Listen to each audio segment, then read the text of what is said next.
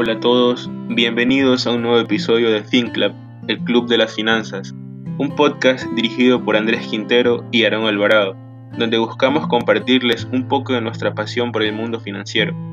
Aquí hablamos de finanzas personales, finanzas internacionales y noticias interesantes relacionadas a la industria. Una vez más, sean bienvenidos.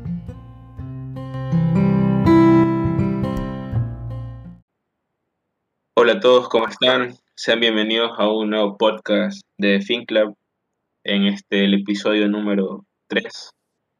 Estamos aquí con Aarón Alvarado y hoy les vamos a hablar sobre un tema que tal vez a, mucha gente le interese, esperemos que sea de su agrado.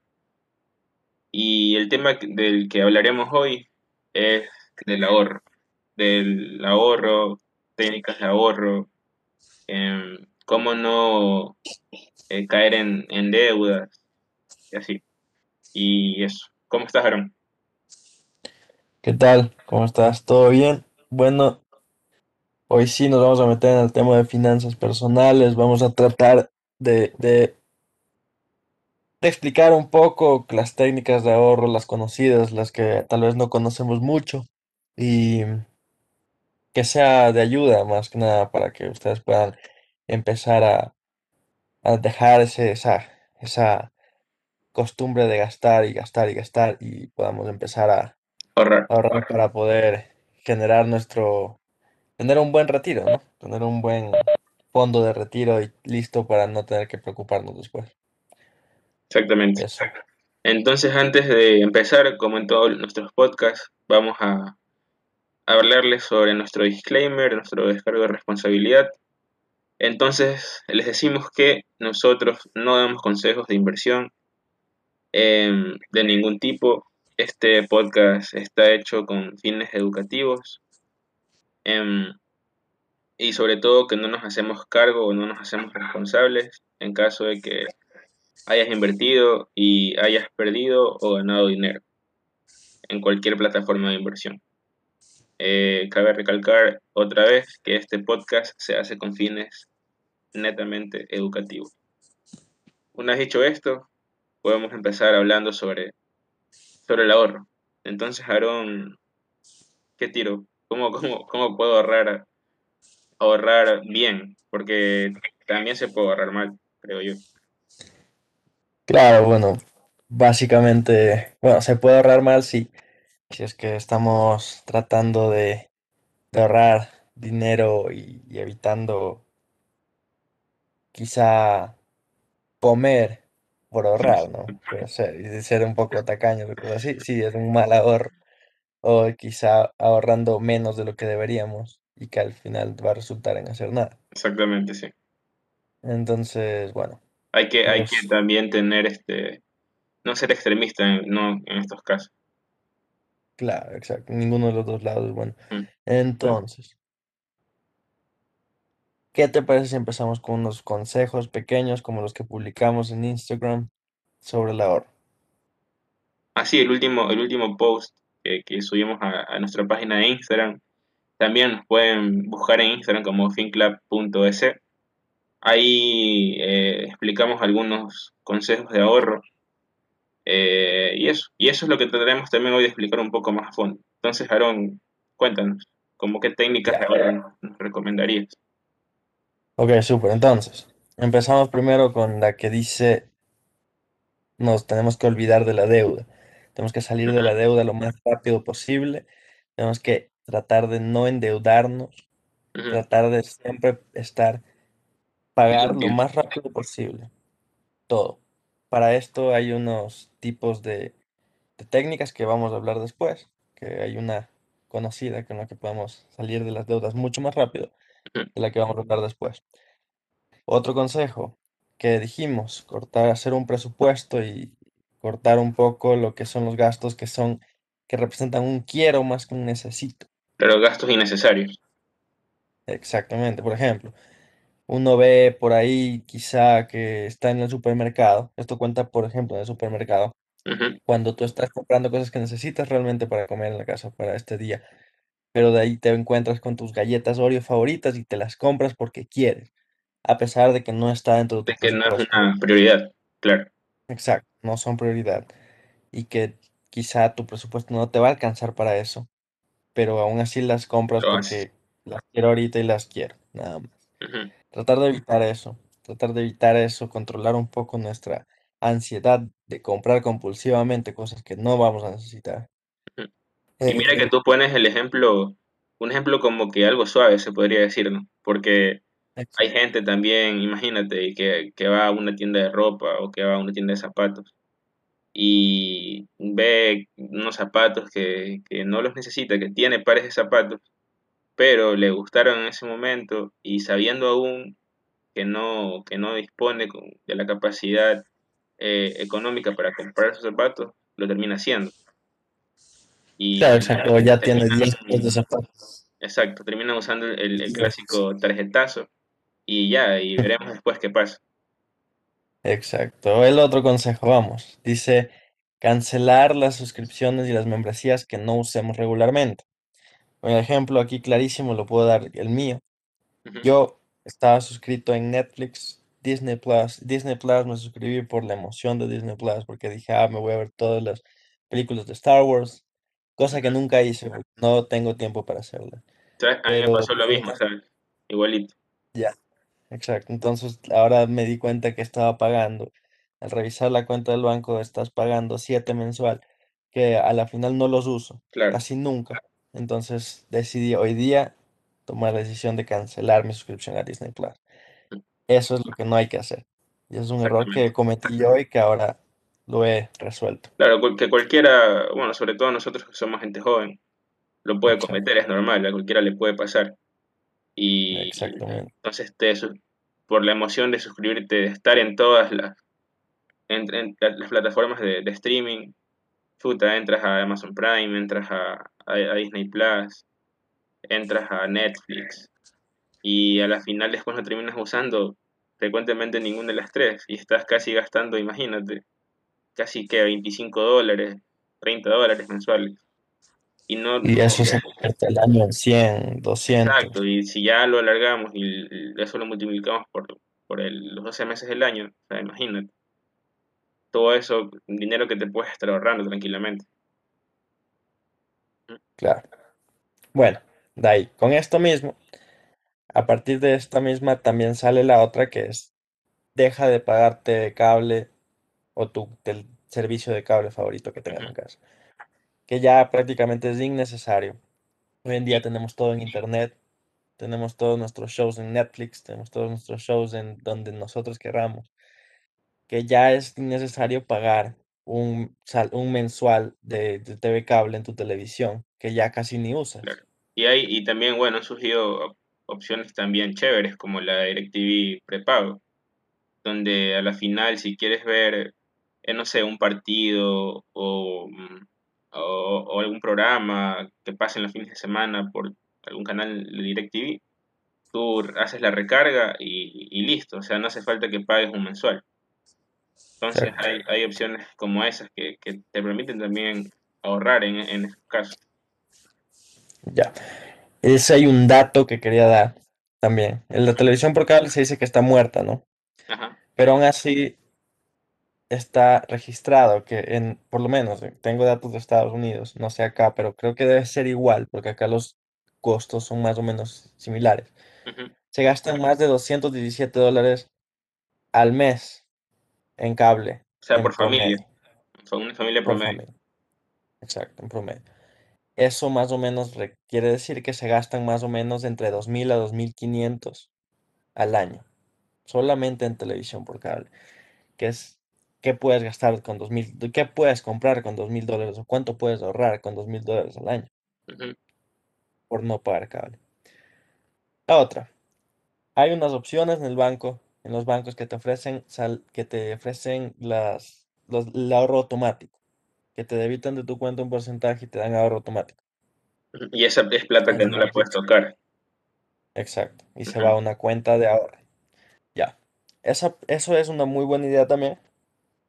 Claro que no es que te da muchísimas tasas de interés, especialmente acá, pero es una muy buena idea porque tienes tu ahorro controlado. Puedes determinar que el 10% de tu salario se va directamente a un ahorro controlado y ya está fuera de tu presupuesto y fuera de tu alcance para gastarlo. Claro. Eso O y en, el caso de que tengas también, bueno, un, un capital más o menos alto, puedes eh, me- meter el dinero a una a un depósito a plazo fijo o a una póliza, como quieran llamarlo lo mismo, y, Claro, y generar, mm, es que es poco, creo que es un, un 3-4% que dan aquí en Ecuador, pero eh, es dinero que no lo puedes sacar, que si lo quieres sacar, te- el banco te cobra y no vas a querer pagar, eh, pagar al banco para sacar tu propio dinero, entonces no lo vas a sacar. Y es una forma de ahorrar también, exacto. Y puedes ir aumentando y además generando ingreso cada vez. claro. Ahora, Y con respecto a los... sí, te iba a decir, y, y bueno, también hay, hay otras opciones, como administradores de fondos, que hablamos también en el episodio pasado, que hablamos de fiducia también que tiene su propia app y ahí también pueden empezar este, depositando desde 25 dólares y así van, es plata que no la pueden tocar y van incrementando su, su, su, su, su posición mm, en, de ahorro. Entonces, hay, hay formas, hay formas. Ok. Ahora, la otra, con respecto a los, a los extras de dinero que te llegan o lo que no esperabas, pero te llegó un dinero extra a tu cuenta, eso no lo gastas. La gente acá tiende a que llegó algo extra, ok, me voy a pagar unas A vacaciones, hacerlo fiesta, Vale. Exacto, me voy a hacer una fiesta, este, tengo extra, me voy a pedir, ah, ok, puedo, tengo, puedo hacer miles de cosas más. Tienes que usarlos bien, no en aumentar tu colección de zapatos ni nada de eso, sino en volverlo como algo que puede prepagar una deuda de tarjeta de crédito, algo que puede prepagar una, una, quizá algo que le debas a alguien que le hayas pedido prestado, eh, o para construir un fondo de emergencia, que es también de lo que vamos a hablar después como una técnica también de, de manejar tus finanzas personales. El otro era reducir los costos de energía que gastas en tu casa, en tu casa, como por ejemplo los, las luces que dejas prendidas mientras estás en otro lado, dejas prendida tu luz de la cocina, innecesariamente. Los que televisores pueden que dejan Exacto, prendidos así por horas, exactamente. Dormir con el televisor prendido, eh, todas esas cosas que pueden ayudarte a salvar, a ayudarte a tener un poco menos de, de gastos. claro, Bueno, em, ¿qué otro más? Tratar de comer la comida que haces en casa. Si tienes comida en casa, no hace falta que vayas a un restaurante, después sales del trabajo, te vas a un restaurante y te gastas 10, 15 dólares en un restaurante, en un almuerzo, cuando puedes cocinar en casa y llevar tu lunch y comerlo en, en tu, en tu oficina. claro. Que a alguna gente le da vergüenza hacerlo muchas veces, incluso cua- al- para los estudiantes también, que, que llevar Se tu, tu llevan a la comida, comer universidad, Exacto. Les da vergüenza hacerlo, sí, pero no les va a dar vergüenza al final cuando ellos tengan en su cuenta de banco con mucha más plata que los que comieron en su restaurante. Puta, loco, Entonces, imagínate, son imagínate cuánto nos, nos pudiéramos haber ahorrado si, si hubiéramos llevado el almuerzo a la U. exactamente, puede ser, te gastas unos 200 dólares menos al mes solamente en comida. Y no estar yendo al, al puente o a la, o a la técnica a comer. Para nosotros en la Católica, Para, pues para los quizá en estudiantes de la Católica. tienen otros restaurantes, por ejemplo, sal, otras universidades quizá tienen más acceso a un centro comercial y comen en centros comerciales, que es mucho Claro, más caro. Entonces, depende. Una más que, ah, de los teléfonos. Eh, trata de disminuir tu plan. No pagues planes innecesarios, no porque quieras tener 10 gigabytes de internet que a la final terminas usando uno, eh, pagues mucho. Trata de pagar el más barato, el que te, el que se acople a tus necesidades, no mucho más Conozco, eso. conozco a gente que pasa la, creo que la mitad de su tiempo en casa y tienen planes de 30 dólares. Entonces, imagínate, es por gusto, o sea, tan sencillo como eso. Si no lo, si no lo usas, búscate otro más bajo que te permita eh, gastar menos. Y por último, y el que A mí me gusta porque lo uso bastante, es busca descuentos, siempre los descuentos, así parezcas que, es- que eres tacaño o algo así, busca los descuentos, aprovecha los descuentos de las tiendas, cuando digas 50% off, compra ahí, cuando digas 60% off o lo que sea que diga, compra ahí. Siempre ahí. Trata de, de mantener así porque es donde vas a ahorrar, Y ese es el poder, del, del cash, del efectivo. Ajá. Por ejemplo, por ejemplo, si tuvieses, si solo pagas en efectivo, men- o sea, si menosprecias el poder del cash, que es tener el dinero así y enseñárselo a la persona que y está en un sonante. Ujú, vas a poder, tienes mayor capacidad de negociación y eso está Exactamente. comprobado. Porque cuando tienes el cash, la gente se muere por obtener ese cash en ese momento. Cuando tú Exacto. compras con crédito, la gente sabe que probablemente no vas a pagar ese crédito. O tienen el riesgo de que probablemente no, ese crédito nunca llegue o, o simplemente llegue en un año después y no le toman mucha importancia. A todo el mundo siempre le va a, ajá, siempre le va a gustar tener la plata en su mano lo más rápido posible. Entonces, cuando tú tienes cash, incluso en concesionarias para comprarte un carro, así sea usado o lo que tengas que para, para comprar un carro, si tú vas con el cash y puedes negociarlo, puedes negociarlo y sacarle provecho a todo tu cash. Tú ya llevas una ventaja. Exactamente. Esos son los que pusimos. Hay más, hay muchísimos más que los podemos ir exponiendo después, poco a poco. Pero esos son los más importantes ahorita, creo, para, para todo esto. Para empezar. Em, pero, ¿te acuerdas que te dije de la técnica de la bola de nieve para, Sí, la, la bola para de salir nieve, de deuda? las deudas. Esta se basa en cuatro pasos. Te explico.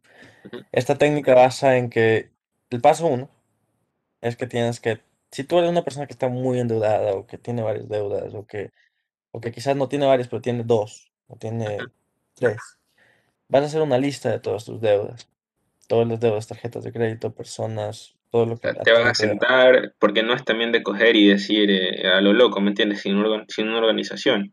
Te vas a sentar, te vas a, vas a abrir tu computadora o si eres más de lápiz y, y, y hoja, te vas a sentar y, y- vas a colocar todas tus deudas en una lista, todos Estas vas a poner del, de la mayor, de la menor, perdón, a la mayor. la mayor. No importa cuál tenga la interés, la tasa de interés más alta. Ujú, Solamente el, enfócate en el capital, en el valor, de la menor a la mayor. Una vez que tú tienes de la menor a la mayor una lista, vas a poder saber cuál es la, qué deudas tienes que hacer los pagos más bajos y qué deudas los pagos más altos.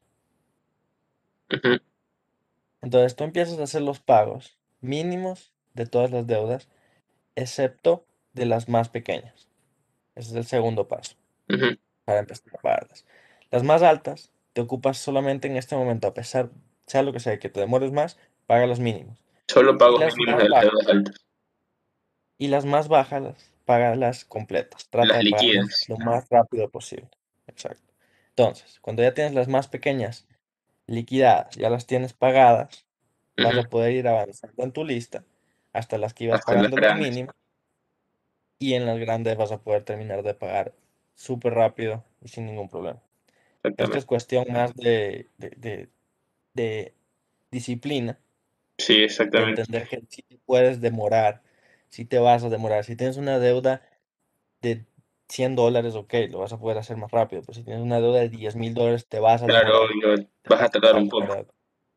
Exacto, pero con disciplina, siguiendo esto y sin desesperación, vas a poder hacerlo. Esta técnica es, ha sido probada en miles de, de personas en Estados Unidos, en otros lugares, y ha funcionado, y ha tenido efectividad increíble. Incluso para gente que tiene ha tenido deudas de, Enorme. loan, son en, sí, de 100 mil dólares, lo han logrado. Entonces, este es muy bueno. Entonces, eso. Y de ahí Ahora, este, también, bueno, cabe recalcar que, o sea, el principio creo básico de todo esto que estamos hablando es que no debes gastar más de lo que ingresas. Creo que eso es un, creo que es un principio fundamental para, para todo buen, buen administrador de dinero, ¿no? Claro, y no confiarte en que hoy día me gasto y ya, ok, la próxima semana voy a tener dinero. Entonces, hoy día me Y puedo gastar y ahí, la próxima semana recupero. Entonces Porque ahí, no sabes si recuperas. exacta, exactamente. Entonces lo que haces es abrir un hueco, sacar tierra para tapar otro. Entonces es un, es un círculo vicioso que, que a la larga te va a terminar costando bastante. Y por favor, que, que la gente sea súper organizada con sus, con sus finanzas, que ya lo dijimos la otra vez, que, que las finanzas personales, sobre todo, es un aspecto súper importante para una persona, porque eso en parte definirá cómo será su futuro, ¿no? Cómo será su futuro financiero. Claro, sobre finanzas personales, por ejemplo, hay unos, hay un libro escrito por un gran gurú financiero que se llama Dave Ramsey, que nos explica el camino a la libertad financiera prácticamente. Este es muy Pero bueno, no, no esa libertad financiera que, que te prometen de, de en dos semanas, ni en, ni en claro, tres claro, semanas, ni ajá, ni un mes, sino una es libertad duro, uno- financiera a largo plazo, exacto. una verdadera unos, libertad financiera.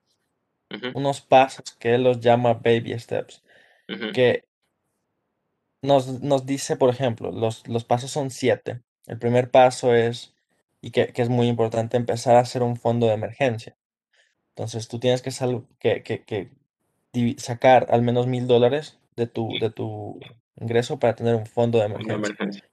Y así, con esos mil dólares, cualquier cosa que pase, cualquier cosa que no planeaste, Lo la vas puedes a poder cubrir, pagar cash claro. en ese momento. Entonces Eh, imagínate que estás, eh, se te presentó un, un problema, una dificultad médica, y toda la plata te la has estado gastando.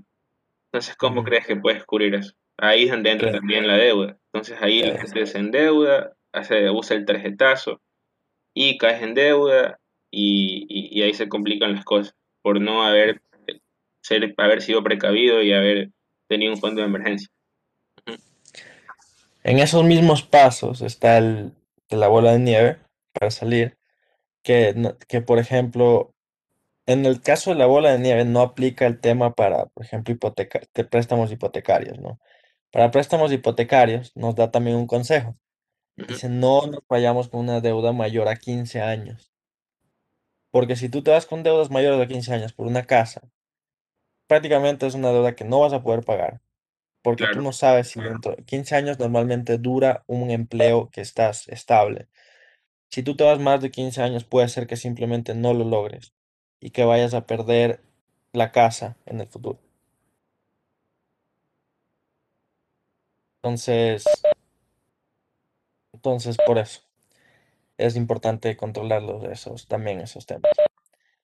claro, Y los demás pasos los podemos ir hablando mientras seguimos hablando de finanzas personales después y les vamos enseñando cómo hacerlos uno a uno, que sería importante también. claro. Y eso, y sobre todo también que, bueno, que también nosotros tratamos de promover un poco la, la inversión. Entonces, si eres también una persona que, que, porque también puedes ahorrar para invertir, ¿no? Entonces puede ser alguien que diga, bueno, voy a agarrar el 15% de mis ingresos, vas a tener un capital eh, más o menos alto y empezar a invertir. Entonces aquí, este, bueno, puedes invertir en, en, en activos de, de renta variable o de renta fija. em, te puedes ir a, a, a invertir en, en acciones de, de empresas de, de Estados Unidos. em, puedes, puedes invertir incluso en acciones de empresas aquí ecuatorianas que ya hablamos en el episodio pasado y también lo pueden, lo pueden revisar. Entonces hay, hay diversas también formas de, de hacer que, de que el dinero eh, esté produciendo un, un buen retorno, ¿no?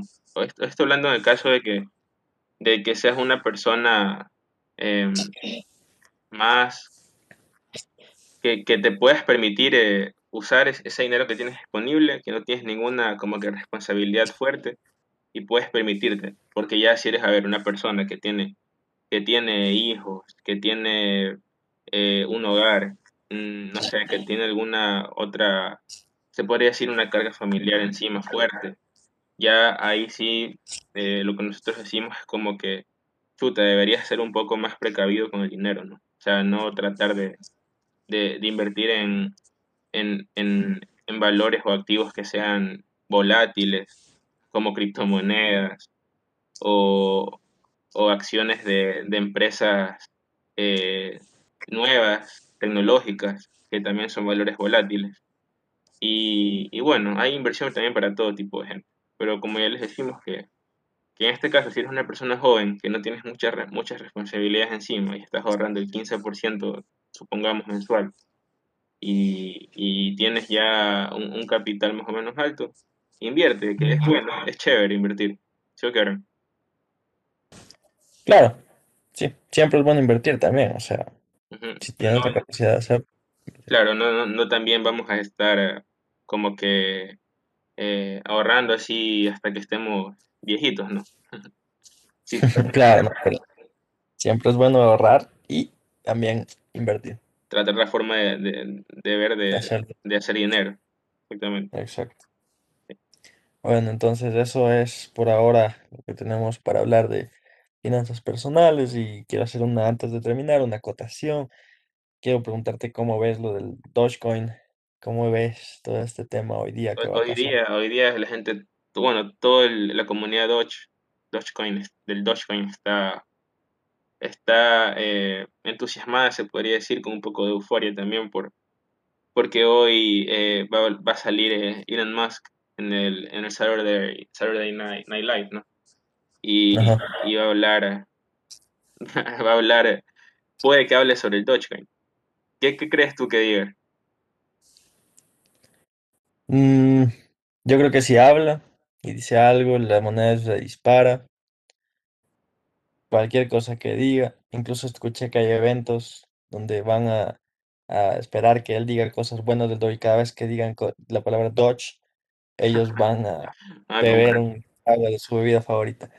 Ah, Entonces, que diga, no sé si lo diga, tal vez no diga algo directamente sobre la moneda, pero quizás l- pero haga puede que algún hable, puede, chiste ajá, puede en que hable de la relación industria cripto, a algo así que pueda hacer que lo haga escondido y que la gente lo que entienda. lo haga entre líneas, claro. ajá.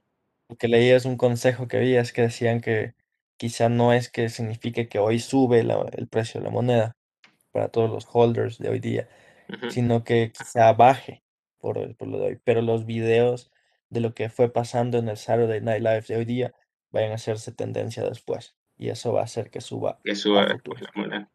Pero veremos Entonces, qué es- pasa. Veamos pues. Eso sería todo por hoy. Eso fue todo en el episodio de hoy. eh, para nuestros oyentes de la comunidad FinClub. Les recuerdo que nos pueden seguir en, en finclub.es eh, a través de Instagram y eh, poco a poco iremos abriendo otros, otros canales de, de comunicación. Y eso sería todo. Agradecerles por escucharnos una vez más. Y eso. Aaron, ¿tienes algo que decir? Nada más, solo que inviertan bien, que no se confíen del Dogecoin. Nada más. Listo. Saludos a todo. todos y buen ahorro y buena inversión para todos. Chao. Nos vemos.